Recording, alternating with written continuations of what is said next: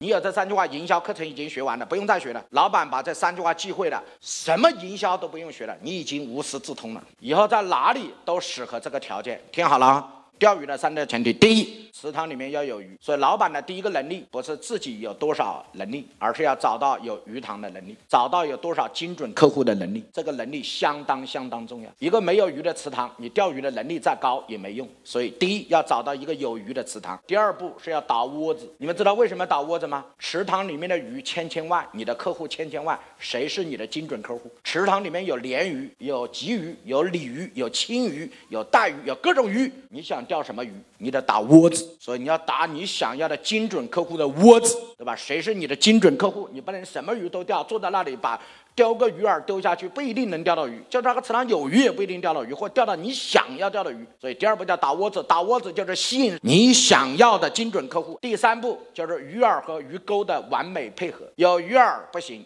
有鱼钩也不行，要鱼饵和鱼钩的配合，什么意思啊？像我们有一个客户去外面上了一个课，上了一个引流课，回来把自己的做那个西饼呢，然后告诉大家，你只要一块钱就可以在我这儿拿三份。